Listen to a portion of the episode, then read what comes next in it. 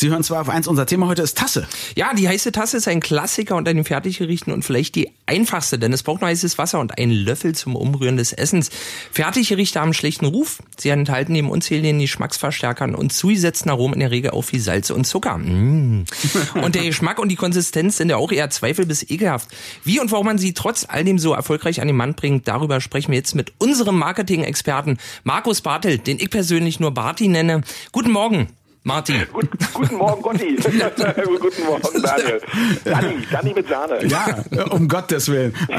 Jetzt, jetzt, ich weiß nicht, er, er verniedlicht dich und dafür, dafür rächst du dich an mir mit der Verniedlichung. Aber ich ja, bin, wenn du ihn nicht im Griff hast, ja, da musst du ein bisschen drauf achten. aber wir haben, äh, wir haben hier äh, mit, mit dem anderen Moderator, dessen Namen ich schon fast vergessen habe, der sonst immer hier Ossi. ist, haben wir schon immer gedacht, wir, nee, wir, wir könnten so einen Opener machen mit Danny und Svenny. Das wäre dann so richtig Privatradio.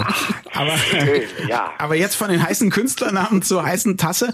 Ähm, Markus, ist es, also Gotti hat ja gerade schon seine, seine vorurteilsbehaftete äh, behaftete Sicht der Dinge mit Geschmacksverstärkern, Salz und Zucker Ja. erzählt. Ähm, ähm, was ist wirklich drin in so einem Fertiggericht? Und wenn das stimmt, was wir eben gehört haben, warum kaufen wir es trotzdem? Also was nicht drin ist, fangen wir mal da an. Es sind keine Vitamine drin, es sind keine Mineralstoffe drin, es sind keine Nährstoffe drin, sondern tatsächlich, und das kann man bei dem Preis eigentlich schon erkennen, wenn du so eine Tütensuppe, drei Teller Steinpilzsuppe für 89 Cent kaufen kannst, dann ist das tatsächlich alles mehr oder minder künstlich. Das heißt, in Champignoncreme ist im besten Fall 0,6 Gramm Pilze drin, in Spargelcremesuppe im besten Fall 2 Gramm Spargel und selbst in der Rindfleischsuppe haben wir 0,3 Gramm Rindfleischextrakt, also noch nicht mal richtiges Rindfleisch. Ist also was für Vegetarier Ich eigentlich. sagen, wissen die Kühe davon? Ja, und äh, das Schöne ist, also was, was Gotti auch gerade sagte, es ist eigentlich zu viel Salz drin, es ist zu süß, wobei das noch nicht mal richtiger Zucker ist, sondern da kommen sehr billige Süßungsmittel, Maisfructose und ähnliches zum Einsatz. Es hat sehr, sehr viele Kalorien aufgrund dieser ganzen künstlichen Stoffe und es ist auch ein ganzer Schwung Phosphate drin. Das heißt, wenn man es zu häufig isst, einmal eine Tütensuppe oder zweimal im Monat ist nicht so dramatisch, aber wenn ich das häufig esse, dann droht laut den Ärzten tatsächlich Übergewicht, Diabetes und Herz-Kreislauf-Erkrankungen. Ja, das habe ich gemerkt, äh, als ich meine Lehre zum Einzelhandelskaufmann gemacht habe. Da war mein großer Höhepunkt, äh, äh, zur Mittagspause zum Aldi rüber zu gehen und mir meinen Tütenrisotto zu holen. Und ich habe wirklich gemerkt, wie es bergab ging. Ähm, äh, kaufen denn immer noch Leute solche Sachen und- oder ist das eher rückläufig? Nein, das ist nicht rückläufig, sondern das nimmt immer noch zu. Ähm, sie machen auch ähm, riesige Umsätze damit. Ähm, sie geben von diesen riesigen Umsätzen, also es sind um die 400, 500 Millionen Euro Umsatz im Jahr, sie geben knapp 70 Millionen Euro Werbeausgaben aus. Das heißt, ähm, dies wird sehr, sehr stark beworben, weil sie haben halt einen großen Vorteil neben dem sehr billigen Preis.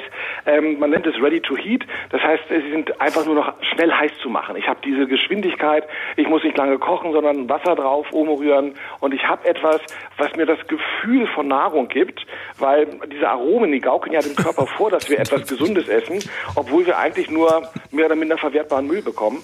Und ähm, dieses, aber diese Geschwindigkeit und diese Bequemlichkeit, das ist wirklich der Schlüssel dazu, dass die Leute immer wieder zu den Tütensuppen greifen.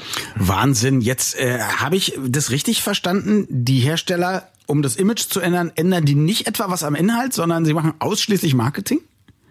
Sie machen sehr viel Marketing und das Schönste, was Sie gerade zurzeit machen, ist das sogenannte Clean Labeling.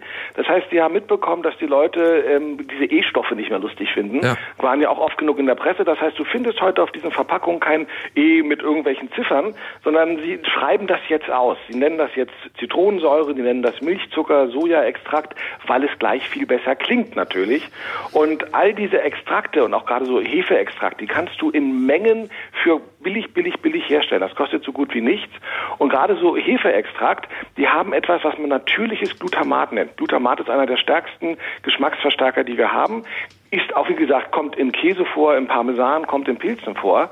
Ja. Aber Hefeextrakt ist laut der deutschen Zusatzstoffzulassungsverordnung kein Zusatzstoff, sondern eine Zutat. Das heißt, ich muss das nicht als Zusatzstoff ausweisen. Glutamat künstliches Glutamat muss ausgewiesen werden, aber dieser Geschmacksverstärker Glutamat, der auch bei vielen diese Sättigungsbremse aushebelt, das heißt, du fängst an zu essen und du kannst gar nicht mehr aufhören, weil eben der Appetit ähm, nicht mehr richtig reguliert wird, der führt eben dazu, dass man immer mehr davon isst und es ist alles auch noch okay, weil es reine Zutaten sind. Und Markus- deswegen siehst du auch ganz gut, deswegen siehst du auf Verpackungen auch ganz häufig, dass da jetzt draufsteht, ohne Geschmacksverstärker, natürlich ohne geschmacksverstärkende Zusatzstoffe. Das gaukelt uns also also hier eine, was Gesundes vor, was tatsächlich nicht drin ist. Markus sagt, man kann nicht aufhören, wir müssen aber aufhören, weil äh, das Interview äh, sonst zu viel Zeit braucht. Nur noch ab, abschließend eins, du hast bestimmt ein heimliches Lieblingsfertiggericht. Äh, du wirst lachen, äh, nee, gar nicht, weil ich ja ich koche doch so gerne und ähm, ich also auch eine Suppe. Ich habe das sehr, finde das sehr angenehm, selber in der Küche zu stehen und zu schnippeln und zu machen und das aufzusetzen. Es kostet ein bisschen mehr Zeit. Unterm Strich, es gibt äh, Tim Melzer macht das immer ganz gerne. Das selber Kochen ist sogar oftmals noch billiger als die Tütensuppe, hm. wenn man es richtig macht. Markus, also in der Hinsicht. Das finde ich ähm, super. Du, du weißt, Gotti und ich kommen vorbei. Es gibt drei Teller Steinpilzsuppe. Ist Wir können zusammenfassen, äh, Glutamat ist teuer.